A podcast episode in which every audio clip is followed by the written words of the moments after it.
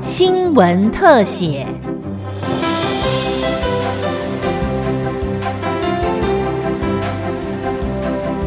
听众朋友您好，欢迎收听今天的新闻特写，我是郑继威。在民国六十一年通车的南部横贯公路，简称南横，是台湾三大横贯公路之一，连接台南跟高雄山区，并且向东穿越中央山脉，到达台东海端。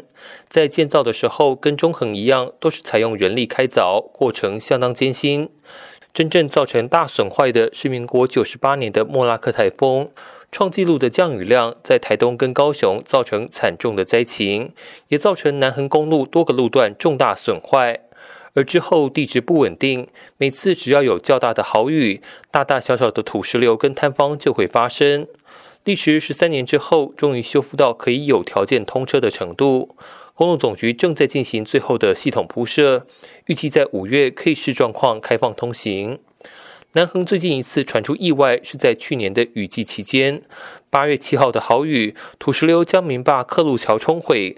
公路总局第三区养护工程处甲仙公路段段长陈政伟说：“本来建造这座桥的时候已经垫高十几公尺，没想到大自然的力量这么大，土石流又将新桥吞噬。”到下午一点十七分的时候，玉碎溪上游整个土石大规模崩塌下来，这两垮桥面板整个推走了。那到三点多的时候，两个小时它已经淤高了十公尺。那到半夜的时候又发生了地震。早上来的时候，我已经完全看不出这个地方在哪里了。整个河床淤高了将近二十公尺。玉碎溪的上游总共有一千一百多万立方土沙往下冲，那有两百多万立方是堆积在这个河口上面。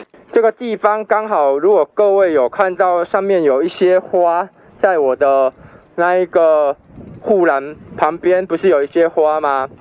哦，那这个地点呢？现在我们看到这个地点，就是当初在八月十一号的时候，血真代表落水的一个地点哈。那其实我们一直有跟他的家属哈来做一个沟通哈。那家属这边哈。希望说，看能不能公路总局还有桃园区公所这边，大家来合作，把这一个谢珍的一个大体，哈，看能不能找出来啦。大概挖了十几公尺，已经挖了十挖一直挖，其实这边的出水量就非常大了。第一个会怎样？会影响到我这个道路的一个通行，因为你挖更深的话，它的斜坡会更陡。好，那第二个。施工厂商也是很危险，因为你在挖的时候变成会一直坍方。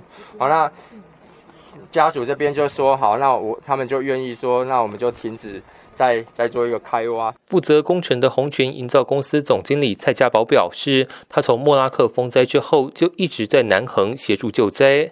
虽然山区土石流本来就常见，但去年的土石流也不得不让他呼唤同事赶快跑。蔡家宝说。我就想说，顺便拍一下，看看那个水到底有多大。结果拍差不多四十几米，整个桥就冲开了。冲开了之后，我看我的右手边土石流就从那个山壁那边嘣一声就出来了。然后我就马上手机丢掉，就马上倒车啊。在倒车差不多十公尺之后，就货柜从我的眼前飘过来。然后我就因为我们车上都有对讲机啊，然后叫怪手司机就赶快退，赶快退，那个土石流下来了，赶快跑。三公处处长吴昭煌指出，通常山下说会下雨的时候，山上就需要担心，因为南部山区地形冲刷剧烈，很不稳定。对平地来说，根本只是一场午后雷阵雨的十毫米雨量，就会对山区造成大量土石顺流而下。我特别注意，是因为那天预测雨量是四十到八十，啊，我就有点不放心，我们就到现场去。啊，到现场的时候，其实就开始又飘毛毛雨了，预测器上来就是有点乌云了。那我就想说，基于前两天这样子，然后我们现在有这么多怪手在上面工作，应该不要冒险，因为你再怎么做，可能也做到四点到五点就要收工，因为越晚越危险，越晚越看不到。你如果真的有状况，是逃不掉的。那我们有十几台怪手在那边嘛？那那时候我就讲说，那就不要做，就。虽然地质容易破碎，但是明坝克鲁桥这条生命线仍然联系了上面的梅兰等等部落。一旦断路，就成为孤岛。甲仙公务段不能不努力。加上莫拉克风灾之后，两条支流之一的布唐布纳斯溪，每次爆发的土石流量都高达五千万立方公尺。尽管当初明坝克鲁桥就是以布唐布纳斯溪持续冲刷十五年，导致老农溪河床淤高的量来计算，定出桥面的高度，但目前也没有剩下多少高度了。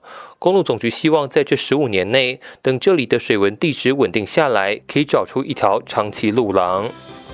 以上的新闻特写由新闻科记者郑继威采访直播，谢谢您的收听。